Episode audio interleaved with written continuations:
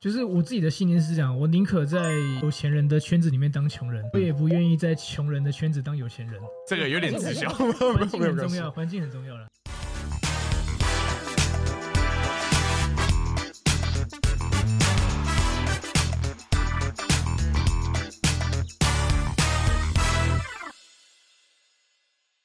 不管你是用看的还是用听的，都欢迎你一同来关注你未曾看过的荒唐世界。我是主持人 H N，我们今天邀请到 Gavin，Gavin 跟他现在是在做币圈的投资人，对，那他目前也是全职。不过以前他也曾经就是待过台积电，也是做过朝九晚五的工作。要从投资操作或甚至到全职这一段路也蛮不容易的。对，那我们今天就邀请 Gavin 来跟我们聊聊天。哦，Gavin 好。哎，你好，你好。那 Given，我们有第一个问题，对，第一个就是说，因为其实台积电对于大多数人来说，对都算是一个你毕业刚起步，你能到那边，你算已经诶蛮厉害了，或甚至有人在大学时期，他就是当做一个算梦想嘛或远景，就是我要到台积电做工程师。但你是做工程师之后，你做币圈投资这一段，就是你有这个起心动念，从台积电离开做专职投资人，这个开始或起点是什么？ OK，呃，我我研究所毕业之后第一份工作是在台积电，没错，但其实我没有待很久，是我大概待呃半年的时间， OK，我就看破这一切了。看破 对怎么说？呃，因为我就发现，就是说，因为我在台积电工程师的工作，其实他是要轮班，嗯然后假日也要值班，嗯对，然后在里面的环境其实算是工作压力算是蛮极端的，嗯，等于说就是我已经呃体验过这个人间的这个人情冷暖，资本的奴役啊，对，然后我就一直在想说，我应该不可能做这种事情做一辈子，嗯所以其实我在呃台积电的时候，我就已经开始在接触财商这一块了。是我第一本看的书是那个《富爸爸穷爸爸》，我被里面的一句话打到了，我觉得这句话影响我人生很大。嗯他说，有钱人他不为钱工作，嗯他为技能工作。嗯对，然后我就觉得这句话好像一道光的感觉。对，因为我当时我就我就我就看看自己，我现在做份这份工作是为了技能还是为了钱？对然后我想说，哦，我是为了钱工作，嗯，是所以我就我就通了，因为其实，呃，很多人应该都会这样，就是他想要去离开这份工作，但是他会有一些犹豫点。对对，那其实我觉得这个会是一个很好的一个检视点啊，就是嗯我觉得毕竟工作它也是占人生蛮长一个部分的。对，如果你只是做一个没有 feel 的工作的话呢，其实会蛮痛苦的，嗯是会蛮痛苦的。所以，呃，我从那那之后，我觉得我会比较有呃目标意识。我我当时想说，我未来可以成为一个企业家。嗯好一个企业家。那我就在思考一件事情是，如果我要成为一个企业家，我需要什么能力？对我在想，哦，那我可能会需要懂行销，我会需要有人脉，我会需要懂财务，我要需要会呃管理、经营等等的。对，所以我后面其实做的一些工作的话呢，我的目的其实是为了去学习这些能力。对，然后除此之外，我其实也在外面花了一些呃金钱跟时间去外面上课，比如说上一些行销的课程，然后上一些业务的课程，是然后也有去参加一些社团，比如说福清社， OK 然后也有参加过福人社的活动。嗯对，所以我就在那之后，我走出去之后，我就发现其实这世界很大，比自己强的人还非常非常非常多。 ，Gavin 就很厉害，没有没有没有。然后因为我其实也做过一些不同的行业嘛，对然后但是我其实都没有经验，对我都是进去之后呢，我就边做边学。我觉得做中学是最快的。当我们真的出社会之后，我们发现其实很多东西它可能用不到，对是那你真正能够用到，其实是在你在工作的时候所遇到的。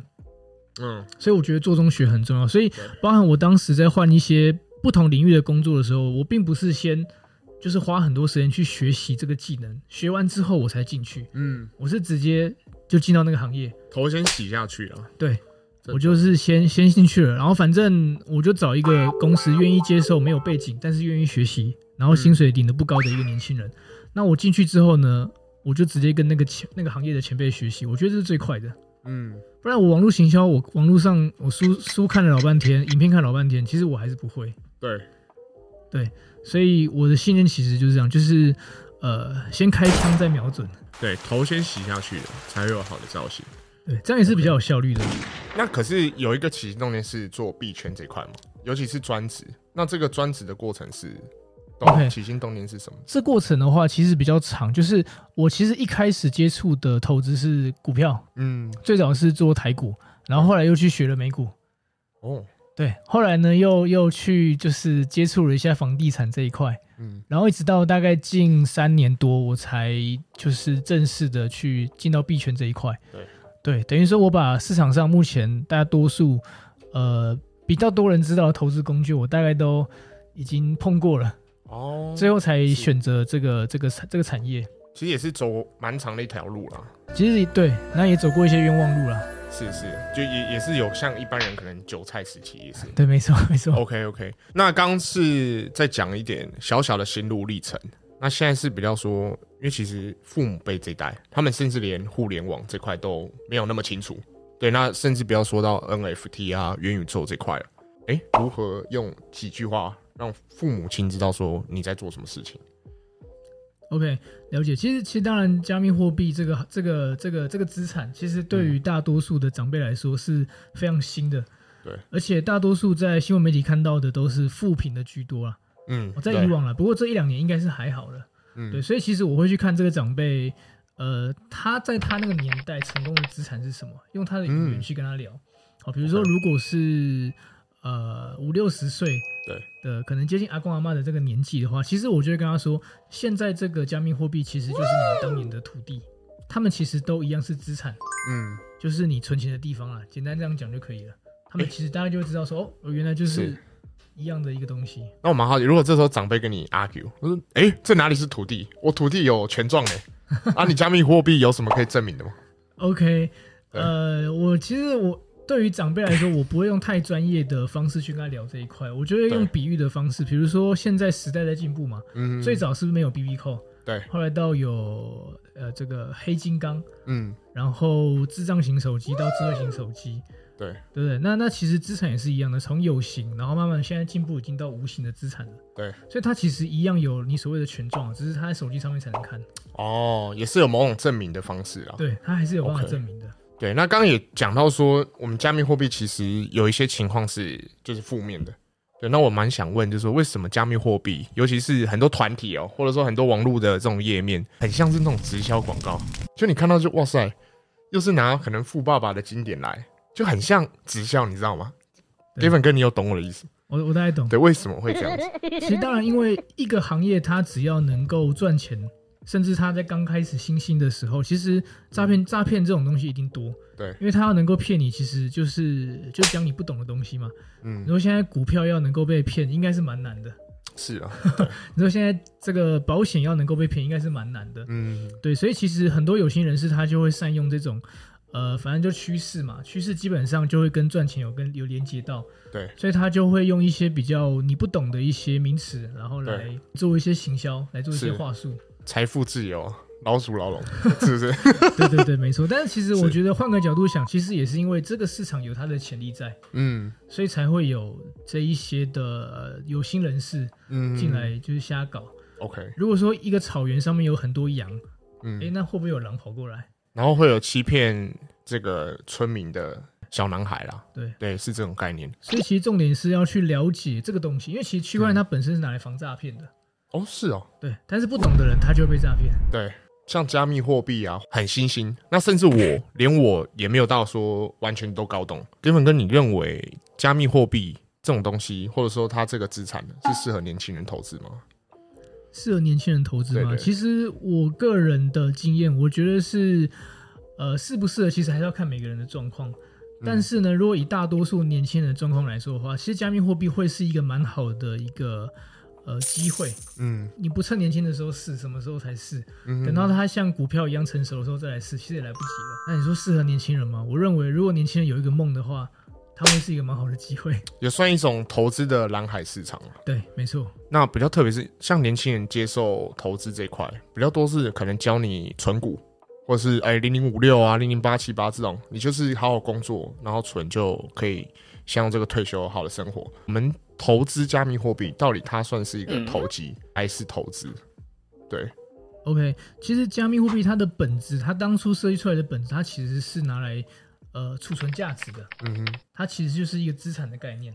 对，对，它本身其实是资产，那只是说，呃，本质上是资产，但是呢，就是看各每个投资人的心态是怎么样。嗯因为其实真正有有有投资思维的有钱人，他们在做的事情都是所谓的储蓄资产。嗯，好，比如说，如果你早期买到新一区的土地，二十年前就把它卖掉，那基本上你赚不到那样的涨涨幅。嗯对，你只有持有到现在，你看现在新一区应嗯哼，该是 非常的繁荣，，天龙啊 对对啊，非常的天龙。对，所以如果你从那个时候去持有这个资产到现在的话，其实你会发现它的涨幅绝对是远高于就是你的想象啊。 Gavin 哥的概念其实也是投资长期对这块，我比较像是一个资产家的一个概念，就是嗯哼我在做的事情就是工作、赚钱、存资产，就嗯对这样很单纯。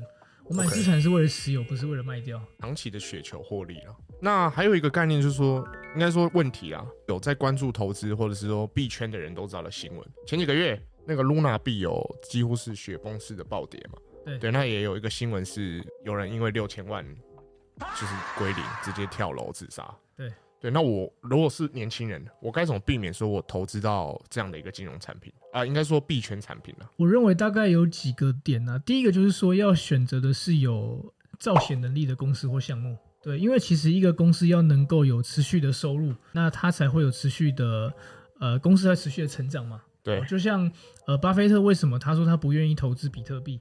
其实不是因为比特币不好，而是因为比特币它本身不会工作。嗯巴菲特的投资理念就是说，他只买生产性的资产，嗯，就是这个资产本身会帮我工作，所以巴菲特终究是巴菲特啊，他有他厉害的地方。因为比特币其实会涨，就只是因为更多的钱进来，对，而不是比特币本身它有提供什么商品或服务。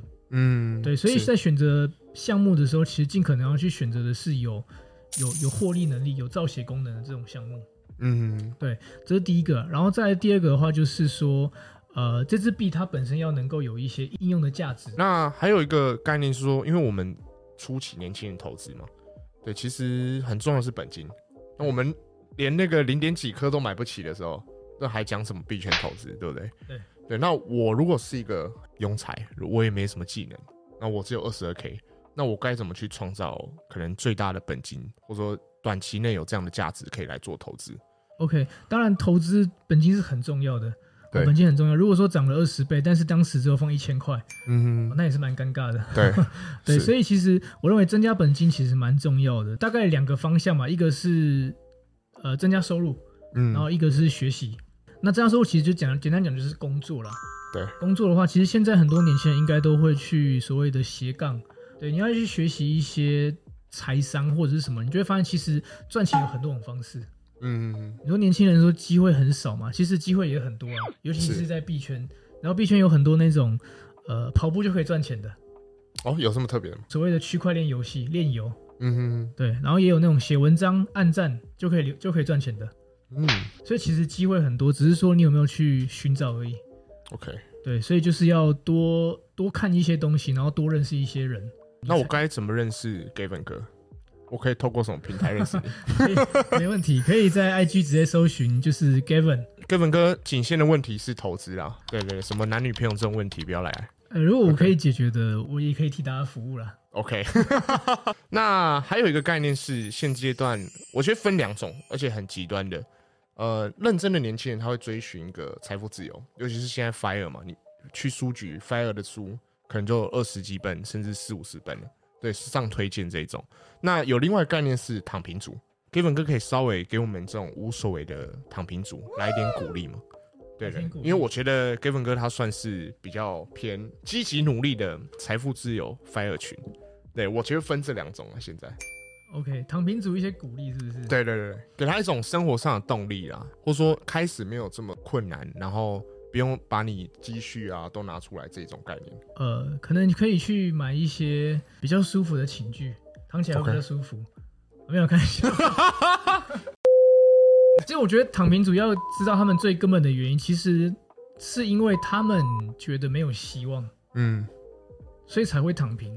但对我相信大多数人应该是想要更好的，嗯只是他们没有一个希望，没有一个机会。所以其实就回到我刚刚聊的，就是说学习这块其实蛮重要的。嗯但学习不是说看书啊，或者是去上什么线上课程，就是一样是可以多出去认识人，我觉得应该是说要先敢做梦，嗯，敢做梦，然后这个梦很确定是你想要的那一刻，你就会有一些行动。